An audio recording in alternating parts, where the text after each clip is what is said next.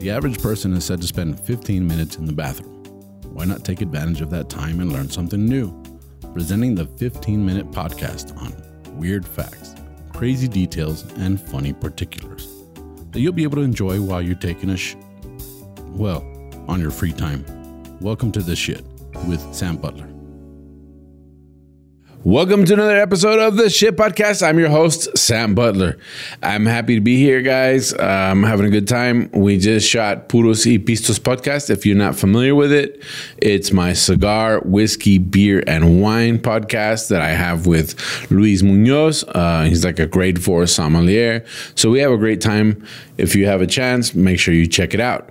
With that being said, I have a very interesting topic for you guys today. Um, I know that uh, for most of the U.S. market and maybe uh, other places that might watch the podcast, this might not be applicable, but I'm actually going to talk about Dia de los Muertos, which is uh, the celebration of death. Now, in Mexico, um, it's very interesting because in part of the Mexican culture, and I'm not sure about the rest of Latin America, but in the Mexican culture especially, it's very well known for celebrating death. Um, what does that mean? It's not that people are morbid or that people uh, necessarily have any kind of um, desire to die, but uh, it's very interesting that in Mexico, there's a recognition of the fact that we're all eventually going to die. And so they celebrate the fact that we'll all eventually die. So Dia de los Muertos is celebrated on November 1st and 2nd in Mexico and they they honor their ancestors, which is pretty common in many different cultures, but in Mexico it's a whole event. A lot of y'all may have seen the movie Coco uh, by Disney and that kind of explains the philosophy and the thought process that goes into Dia de los Muertos. I think that's super interesting. I'm actually going to be, when this episode airs, I'm actually going to be traveling to Mexico City to experience Dia de los Muertos firsthand. But I wanted to talk to you guys about something that came across as I was doing research for different topics for this podcast. I came across an article that kind of blew my mind and I want to share this with you. And many of you guys might already know about this because it's something that uh, came out actually in an episode of Black Mirror on Netflix, and it's similar. But this is this is a classic example of where art imitates life or life imitates art, however you want to say it. So, pretty much the technology exists today for you to be able to enjoy or be able to talk to loved ones that have passed away beyond the grave. And that blew my mind. So, what's happening is there's a lot of different companies that are launching um, different apps. And these apps are allowing you to create an avatar and even uh, a profile for someone that you may have loved that may have passed away. So uh, it was an article that was written by MIT that I came across, which is a Massachusetts Institute of Technology. For a lot of you guys that, that may not be familiar, that's like the top technical school in the United States. And they were figuring out that they could actually use artificial intelligence to recreate a dead loved one. Now, this is part of the shit. I mean, that's the shit. They can recreate a dead loved one. How do they do it?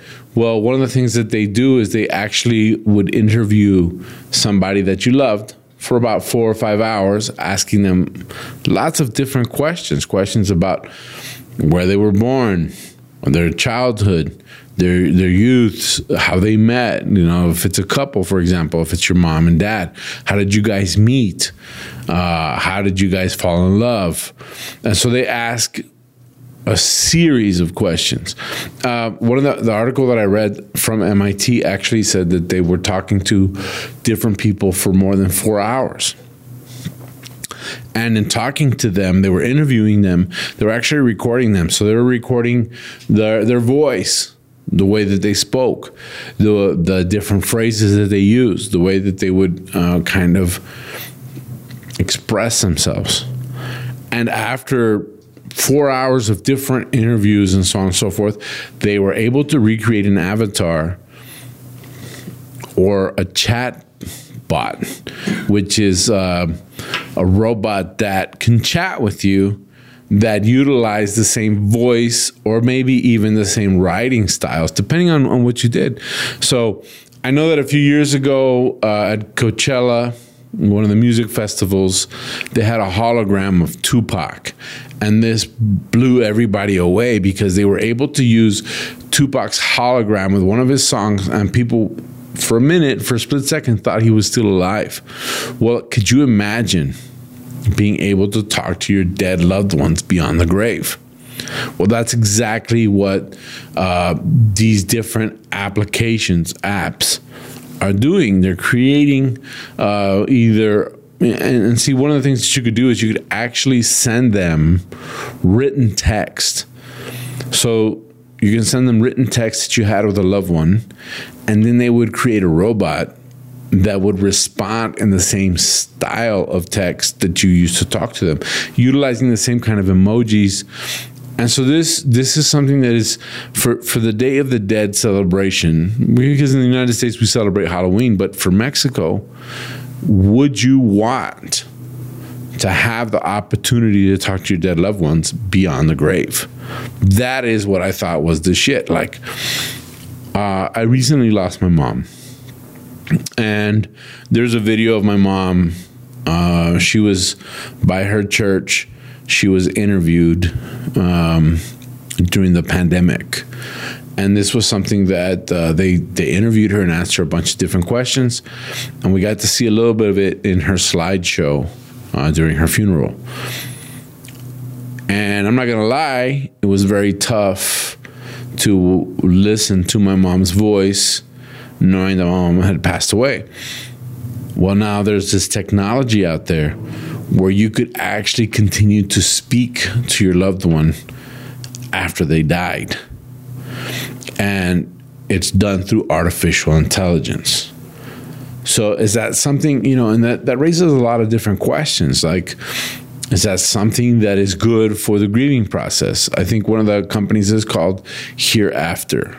Yeah, so you're able to create virtual family members that understand how to speak in the voice and mimic the voice of your family members.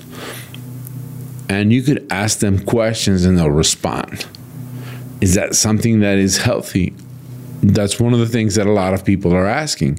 Is it healthy to go through the grieving process where you can continue to speak to your loved ones and they respond to you in the way they normally respond. And there's limitations because some of the um, artificial intelligence, the AI that's out there, said that the problem with it is that when you speak to them, they respond with generic basic questions. And at first, it sounds like uh, you're speaking to maybe a robot or uh, it's a little tinny, like you're speaking to somebody that's actually locked up. And use the example, this article used the example of speaking to someone who's locked up in jail and you can hear the echoing.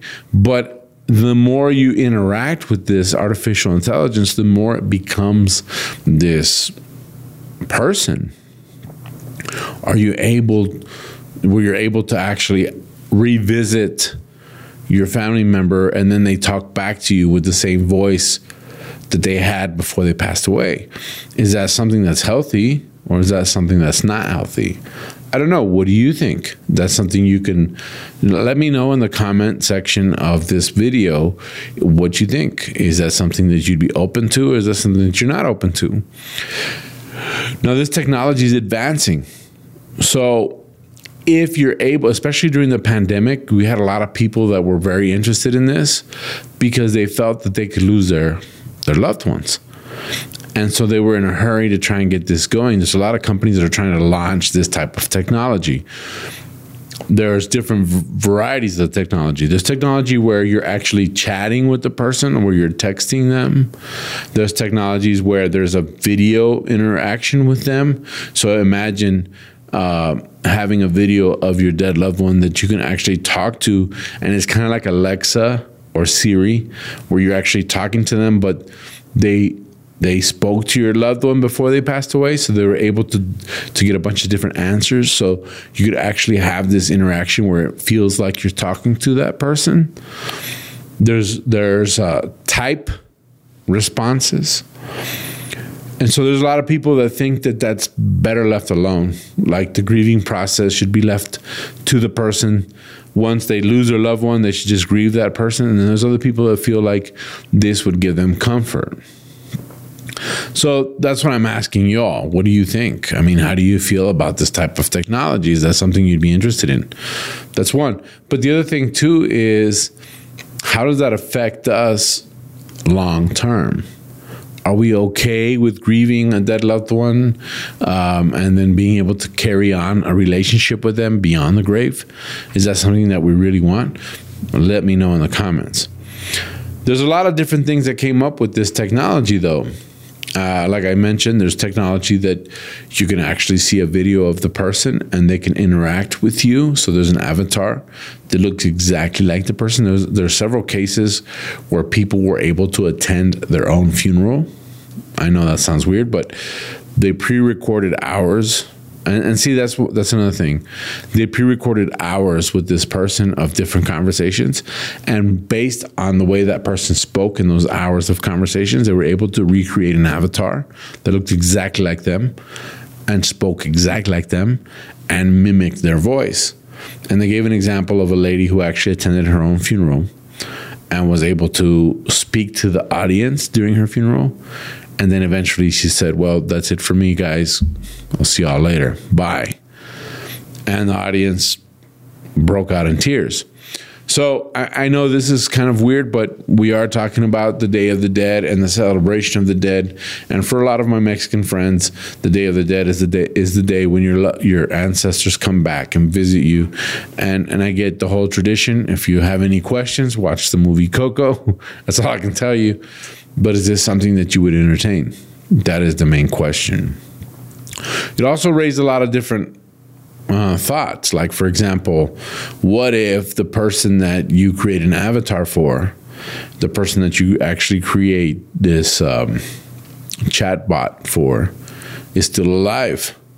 What if people utilize this to actually create a relationship with an ex, for example? That they're able to create this chat bot with someone they were dating and then the relationship ended but then they continue with this relationship. Kind of reminds you of that movie her. Uh, that was a weird movie. But what's crazy is this technology exists and there's people out there that are willing to do it. So uh, I think some of the startup websites and some of the startup applications they're charging like uh, nine to ten dollars a month to do this, and you can actually do avatars of your parents, your your your exes, your and, and, and of course they said that if you know raises the question, what if the person that passed away didn't consent to this? Well, it's not so much a big problem, but it becomes a big problem if the person you're dating and now not dating didn't consent to it. So some of the websites are like, we'll go ahead and take it down. I think one of them is called the Hereafter, which I thought was pretty interesting. And I thought it was very appropriate for this particular episode of the Shit Podcast because, in a weird way, um, I think humanity has always wanted to communicate to the other side and uh, get that closure that perhaps we didn't get. So um, one of the big one of the big things, and before I forget, one of the big things they talked about was how people have a hard time facing their own death. They gave an example of a young man that wanted his parents to actually uh, write down some stuff. And I think they said his mom only was able to write like two pages. His dad never really got around to it. So then he came around and said, Well, I would love to get a couple of hours of videotape of us talking so that I can see this if something ever happens to you. And eventually his parents passed away. What's the point? Point is that a lot of us don't want to face our own death this is very interesting, and I think is something that um, you could research more. But that's it for this episode of the Shit Podcast. Uh, can you see? Can you speak to your loved ones beyond the grave? Well, technology is trying to make it happen.